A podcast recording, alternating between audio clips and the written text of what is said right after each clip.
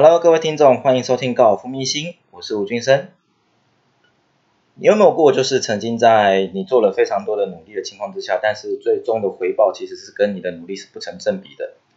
我们以高尔夫来说的话，我相信很多打球的人都会有一样的瓶颈，就是说我已经做了非常大的努力，但是呢，往往所得到的回果，所得到的回报是跟我们一开始所的所做的努力是不成正比的。那比如说。很多人在练习场都打得非常好的情况之下，可是他却没有办法在练习在场内发挥出在练习场应该有的表现。又或者是说，哎，我很固定，我很固定都在练习啊，但是为什么我的我的球技跟我的水平没有办法随着我的练习的数量慢慢提升上来？啊，其实哈，这个变是说，你事前所做的那些功课呢，变是你有没有把它给准备足够，这个是很大一个重点。啊，再来，其实有的时候。不要有这样的想法，怎么说呢？因为你要想，当你觉得自己很强的情况之下，还会有人比你更强。就以我当初在那在高中的时候，在淡水球场当培训生的时候，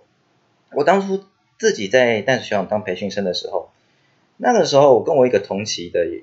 一个选手，他现在已经也是职业选手了。我那个时候。在老淡水，他们的那个教育的方式比较属于像是传统的那种日本时期在教育的方式啊，就是说你球一定要练得非常练，非常非常的多，或者是你在出去打比赛的时候啊，很常会有就是说阿里帕罗后就是因为你的球练不高这样的事情，长辈就会有这样的声音出来，所以我们那个时候就已经久而久之就已经习惯这样的练习方式，就是有点像土法炼钢跟刻苦耐劳的方式。我那个时候我记得那时候高中的时候。我夏天的时候，我五点半那个时候到球场，这个时候我都会习惯性就是啊，先做个热身。我热身的方式就是去跑个九洞这样子，淡水老淡水球场的前九洞。那当我到的时候呢，我发现哎，跟我同期的那一位培训生他已经跑完九洞了。啊，这个时候其实让我蛮吓一跳的，我就觉得我已经很早来了，为什么他比我更早？好，没有关系，这个时候到了隔天，我告诉自己。我要比他更早，所以我五点就到球场，我准备开始跑步热身。结果没想到他已经热身好，已经准备出发了。所以你看一下，他到底是几点到球场来？他是大概我想的应该是四点半吧。其实还蛮夸张的一件事情啊！这个是我以前在当培训选手的时候所遇到一件事情，就你觉得已经很早的情况之下，还有人比你更早，或又或者是说，在今天我在我在。因为疫情的关系嘛，所以这个时候很多的人会想要去创造一些被动收入出来啊。但是呢，我今天在 Facebook 上面呢看到我朋友的那个动态，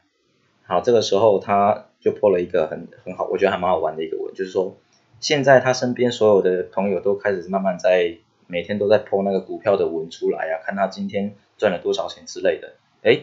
他就说了，我是不是应该也要破一张？我在。操作股票的那些那个文出来，结果他一泼出来之后，我自己也吓一跳。他感觉就是一个非常年轻的一个小伙子，但是没想到他的股票收益的操作，竟然是他的那个数字是很难去想象一个数字。你比如你这个时候你就会觉得说，哎，我想说我自己在选择的股票跟在股票操作上面，我觉得已经是做出非常多的功课的情况之下，既然还有人比你更强。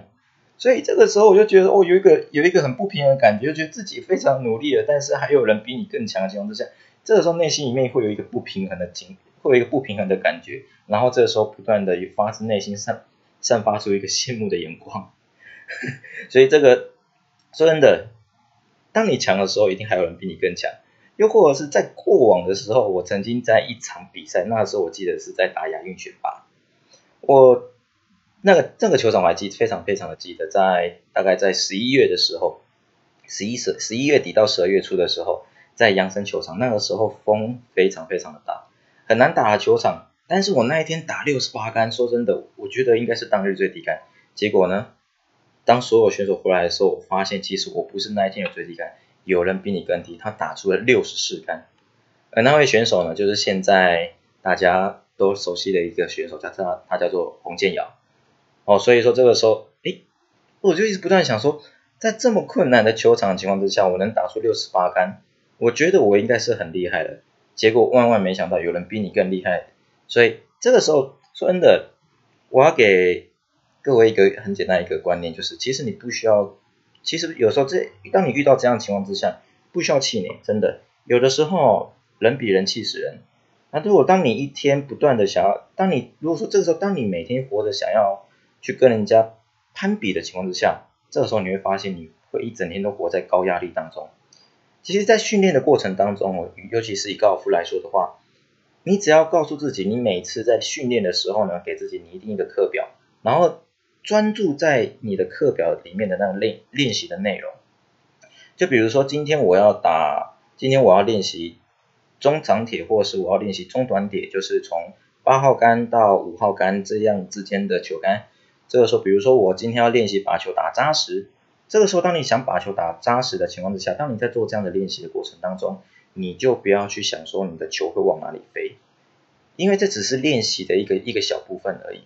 如果说这个时候你又想要顾及把球打扎实，你又想要去顾及你的方向的情况之下，这个时候你会乱的方向，这个时候你会非常非常的乱，你不晓得是要顾动作还是把专注力放在击球那一刹那，所以这个时候其实基本上你只要去专注。贯彻始终，你一开始所设定的方向就可以了。然后再来去专注每一个细节，然后去精益求精。如果说我今天专注在把球打扎实的情况之下，这个时候你甚至也可以试着去说，我今天把球打扎实了。好，那再来我要去练习一样把球打扎实，但是我打出比较低的弹道的球，然后一样的方式，以此类推，我要把球打扎实，然后打出一个比较高的球。你也可以从头到尾就练一支球杆就可以了。所以这个时候，你只要不断告诉自己，提醒自己，每一天哦，你只要比昨天，你只要比你的前一天更进步一点点，那也算是进步。其实，在练习的过程当中，它是一个循序渐进的方式，你不需要给自己带来太大的压力，你也不需要去跟别人攀比，因为当你在所做的每个努力，你觉得很努力的情况之下，还有人比你更努力，而他的努力是的背后是有时候是我们无法去看见的。所以这个时候，你只要去专注在自己的练习就可以了。然后每次练习的时候呢，给自己设定一个小目标。而当你达到这目标的时候呢，给自己一个小小的奖励。我相信这个对你的日后练习会有很大的帮助。我们今天节目分享到这边，欢迎你的感谢你的收听，我是吴俊生，我们下期再见。